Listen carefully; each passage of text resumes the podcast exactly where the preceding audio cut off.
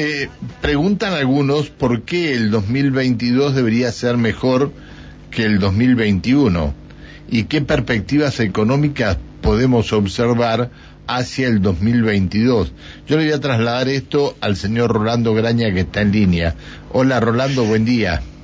Panchito, querido, qué lindo si uno tuviera, ¿no? Si uno tuviera un poquito de, la bola de cristal. déjame, una sola cosa. Ganaríamos plata, ganaríamos el casino, qué sé yo, algo diríamos. Te digo, te digo algo, qué difícil que fue la nota de, de ayer con la diputada Itulio, ¿no? Y estaba, estaba enojada esa señora. Sí. estaba enojada. Peor fue la, del día anterior con Tailiade, que le dijimos, bueno, pero ustedes tenían este uso. Uy, se puso como loco. No, pero, es decir, nadie quiere reconocer nada, ¿no? Es como si todo, todo lo que hicieron estuvo bien hecho y bueno. y además, esto es mucho de voluntarismo, ¿no? Porque ellos están denunciando algo que yo comparto. Yo creo que lo que pasó con, con esa grabación que se difundió, aclarémosle a la gente que estamos hablando de una grabación hecha en el Banco Provincia donde estaban el eh, dirigente de la AFI, de la Gobernación de la Provincia de Buenos Aires, del municipio de La Plata, a ver cómo, conspirando directamente cómo podían hacer para meter preso a un tipo que de por sí es impresentable, que es el Pata Medina, un sindicalista, que vivió rodeado de patotas y apretando empresarios. Pero, efectivamente, eso es ignorar el Estado de Derecho. Digo, porque lo que se hace, uno denuncia y después es la justicia la que tiene que investigar. no es que primero le armás la cama y después lo vas y lo denuncias. Pero no es así. No, no, pero me acordé ahora porque eh, te estuve, eh, la estuve escuchando. Este, y aparte, los fundamentos que utiliza son, son importantes. Bueno, pero vamos a esto eh, que, no, que nos mandaba este oyente y nos preguntaba o, nos decía por qué debería ser mejor el 2022. Bueno, primero porque todo indica que, salvo que haya una fucking nueva cepa, todo indica que se termina el COVID o el COVID se convierte en una enfermedad dominable, como la gripe, como cualquier infección respiratoria. ¿Por qué digo esto? Porque eh, ya en el mundo dan por sentado que va a haber un ciclo de vacunación cada seis meses y si te agarra COVID, si te agarra alguna nueva cepa y si te da y si te contagias, te dan las famosas 30 pastillas que se vienen, que serán 30 en un caso, en el caso del tratamiento de Pfizer, y 20 en el tratamiento de Merck. Ayer nosotros en el programa tuvimos un frasquito, ya, ya existe el frasquito experimental, ya ha llegado sí, sí, Sí, sí, sí. Para, en, en, en, Londres ya están eh, haciendo las pruebas, ¿eh? Exacto. Y esa pastilla de tratamiento COVID va a ser sobre todo para la gente de nuestra edad, Panchito. Si nos agarramos COVID, nos van a dar la pastilla. Este, vamos a tener la vacuna, pero los primeros que le van a dar la pastilla, si nos agarramos COVID, es a nosotros. O sea, a la gente mayor de 50 que este, tenga algún grado de Yo, creo, creo que tengo algunos creo que tengo algunos más que vos, algunos más que vos nada más, ¿no?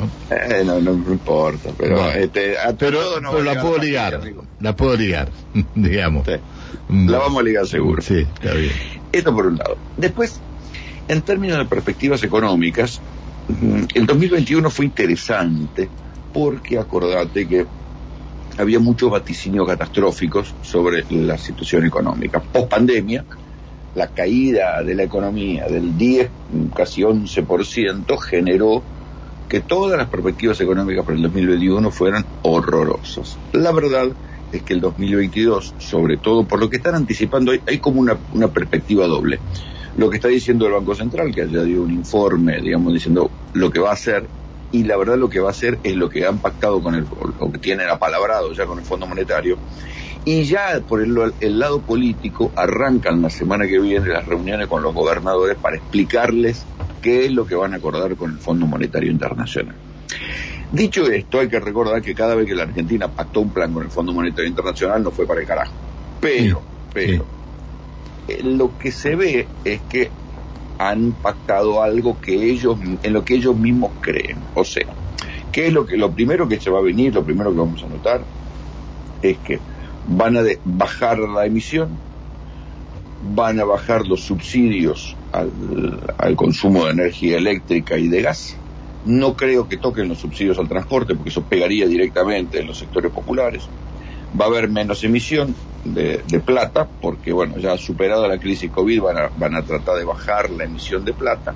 No es un año electoral, con lo cual los tipos van a, van a tener que necesariamente bajar la emisión y van a aumentar el precio de la, o sea, el ritmo de la devaluación, para que no pase lo que pasó este año, que la brecha entre la inflación y el dólar, eh, ya sea el dólar blue o el dólar, eh, el dólar en blanco, fue del 30%. Vos sacaste, mirá lo que son las paradojas de este país.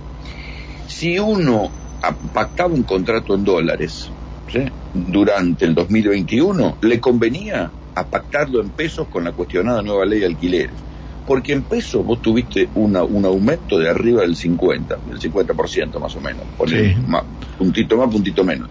Si vos lo pactabas en dólares blue, el aumento real era del 25%. Claro, loco, ¿no? Casi, la, casi la mitad. Exactamente. ¿Por qué? Porque el incremento del dólar en blanco fue solo del 22% contra un 50% de la inflación. Bueno, esto no va a suceder este año. Con lo cual lo que se viene es un año de equilibrio o tratar un mayor este, empatar las variables reales de la economía.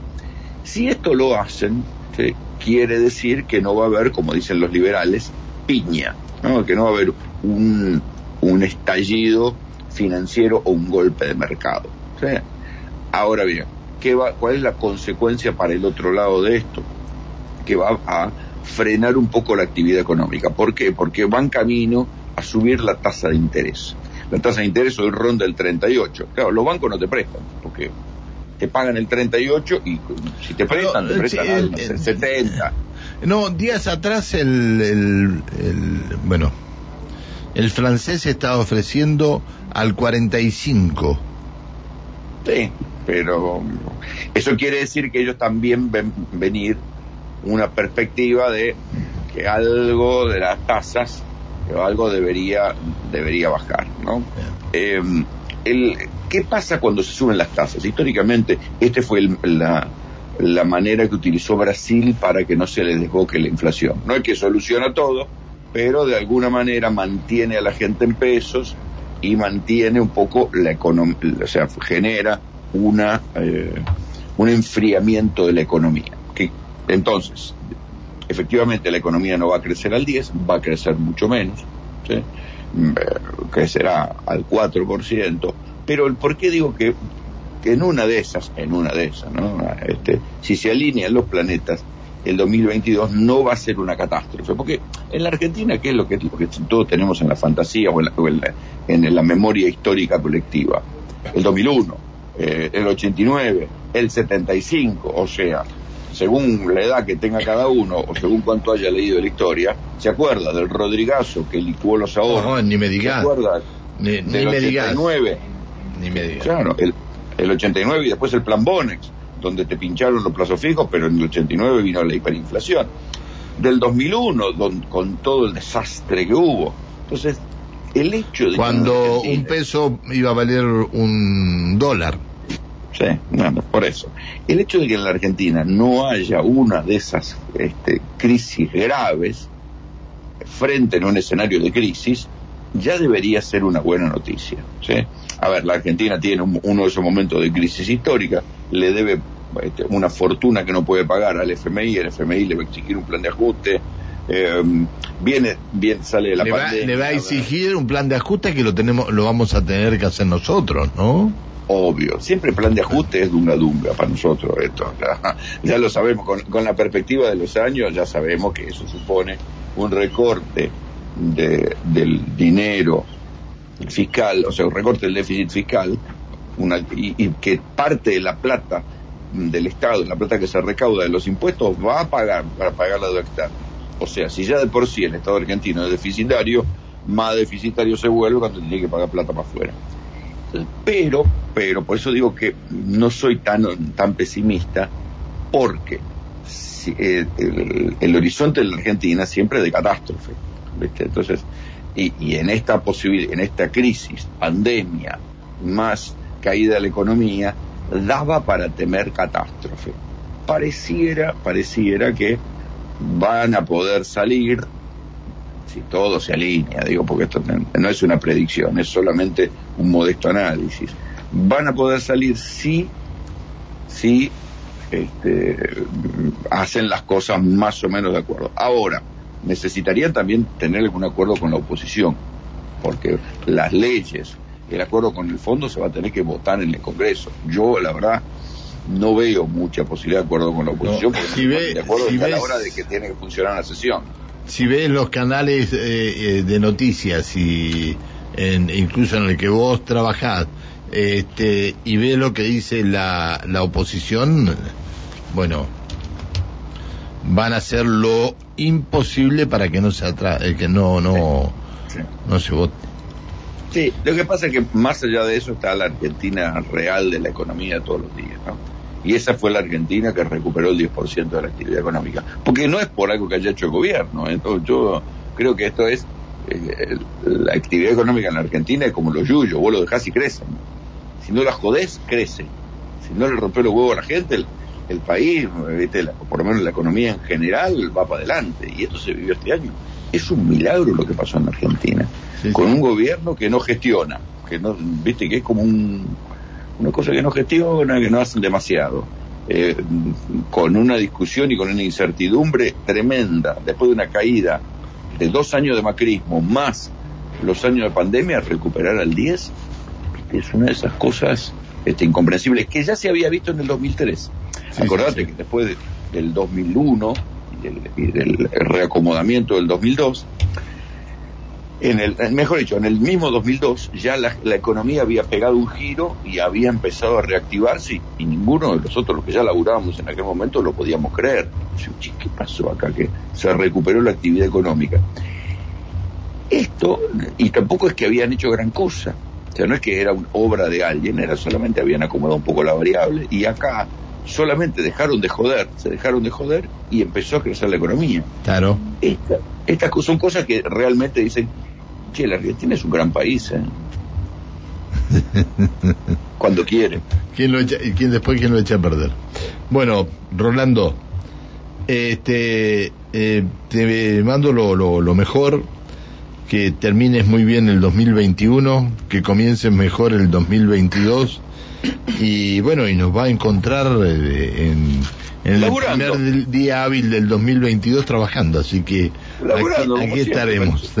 Te mando un abrazo, eh, muchas felicidades, y saludos a tu todos familia. Felicidades. Para toda la gente en cumbre. Gran abrazo, chicos. Chao, querido, chao, hasta luego. El señor Rolando Graña.